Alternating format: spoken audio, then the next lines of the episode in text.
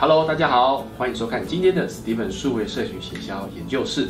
首先，先跟大家定义什么叫做僵尸粉丝。僵尸粉丝这个意思是，呃，当我们在操作我们的粉丝团，想要冲粉丝，对不对？那这个粉丝团里面呢，有些是真的人，有些是假账号。那为什么正品会有僵尸粉丝呢？因为很多人为了得到得奖机会，他一个人可是他开了好多账号，共同去参赛，他就会得到很多得奖的机会。有几个观念啊，三件事情三是可以叫做部分杜绝，因为不能全部杜绝。第一个，哈，您针对正品的部分能够有策略性。的选择，比如说你的目标族群是三十五到四十五岁的爸爸，可能你送的是皮带，可能你送的是手表类的，可能你送的是男生的洗面乳。如果是女生的目标族群，你可能送的是保养品。那如果是学生族群，你可能送的是拇指陀螺。那千万不要送 seven 礼券啦、微风礼券啦、iPhone 啦啊这样的商品呢啊这样的赠品，其实呢它就没有那么适合，因为它太普罗大众了，大家都会进来。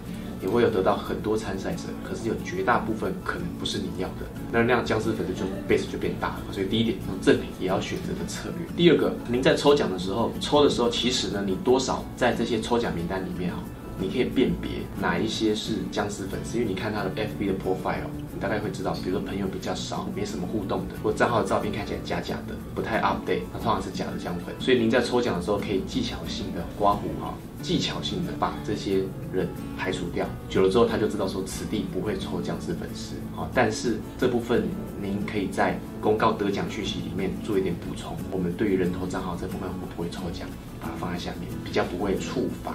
所以当这些僵尸粉丝觉得这里无利可图的时候，他就不会来了。第三点，我们的活动机制它本身是比较可以让僵尸粉丝没办法参加的。什么是有办法参加僵尸粉丝可以跟什么是僵尸粉丝做不到的呢？比如说有一些赠奖的活动。他就说，请在下面的留言留我爱什么什么什么品牌，或者留一个 slogan。这样的话，既没有做到品牌沟通，好像只在背诵这东西，然后也不有趣，大家也不想看你留了什么东西，好，好像机器人一样做无谓的东西。同时，机器人很快可以复制这样的东西，所以这是没有门槛的哈。那您可以设计一些活动的东西，比如说要跟妈妈拍照，那比如说要去做一件事情，身体力行一件事情。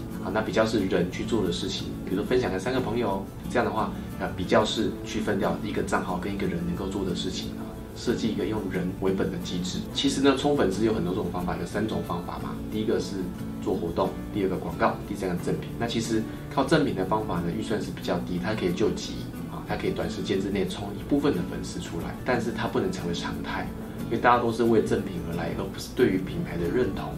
对于商品的喜好而来的话，就没有做到品牌的沟通了。所以赠品的部分是有它的机制的，这点分享给大家，谢谢。大家好，啊欢迎收看 Steven 数位摄影行销研究室。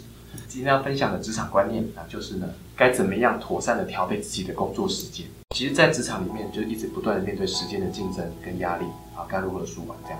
这个关键的钥匙啊，其实最关键，除了自己去想办法去分配，如何熟能生巧。如何自己去妥善做好记录、跟分配、跟调整、跟优先顺序之外，很大的一个关键，最快的方式，其实用一个二分法来说的话，就是要需要去问 key man 是谁，请这个 key man support 你。这个 key man 可能是你的客户，可能是你的主管，可能是你的同伴，你可以把问题跟他做讨论。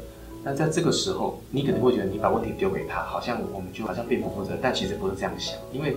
比如说，这个人是你的主管，你把问题分给你的主管，你的主管才会有这方面的资源调配的权利。这资源包括时间的掌控、金钱、资源、人力调配，或者是优先顺序的盘点，或者是他不知道你的状况是怎么样，你回报给他，他才会清楚的知道这些的面向去做你的主管或者客户去做调配的时候，他才能够帮你一刃而解的循序渐进的调配成对的时间轴跟时间序，帮助你一起完成。同样的。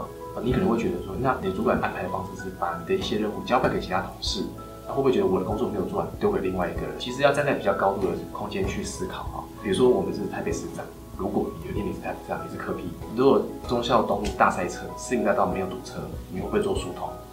那这时候忠孝东路告诉你说不负责任，我把路给交通市民大道，那你会不会觉得怪？或者是你左手拿很重的东西，右手是很空的，你会想分担到右手拿？重点是你的身体能够正常运转吗？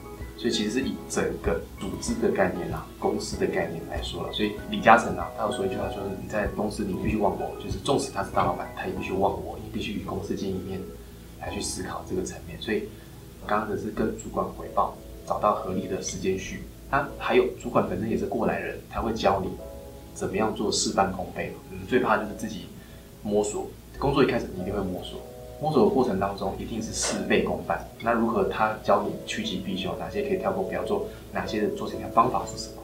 有的时候是还没找到方法，所以一开始你摸索期减少的话，必须让你主管或者是 key man 来带减少这个阵痛期。所以这样的一个互相的，我认为是这一互相比较传承也好，沟通也好，这方面的轨道才不会断掉。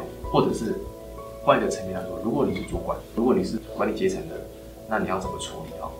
其实同样的啊，你往下讲是一个好的主管，绝对不是把事情都揽在自己身上。那这时候不止你累，同事也没有成就感啊。你必须能够理解每一个人的强项每一个人他是否擅长什么，他喜欢什么。他可以做到什么？他不能够做到什么？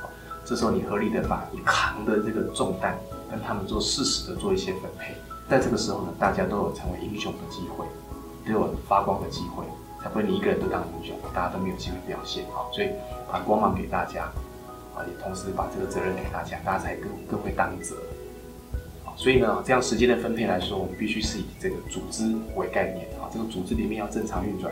我们必须身兼什么角色？如何跟对的人沟通，达到好的分配？好，这个提问给大家，多沟通就对了。谢谢，请大家多给支持，帮我们按赞、留言、订阅，我们将满满的数位社群行销贡献给你哦。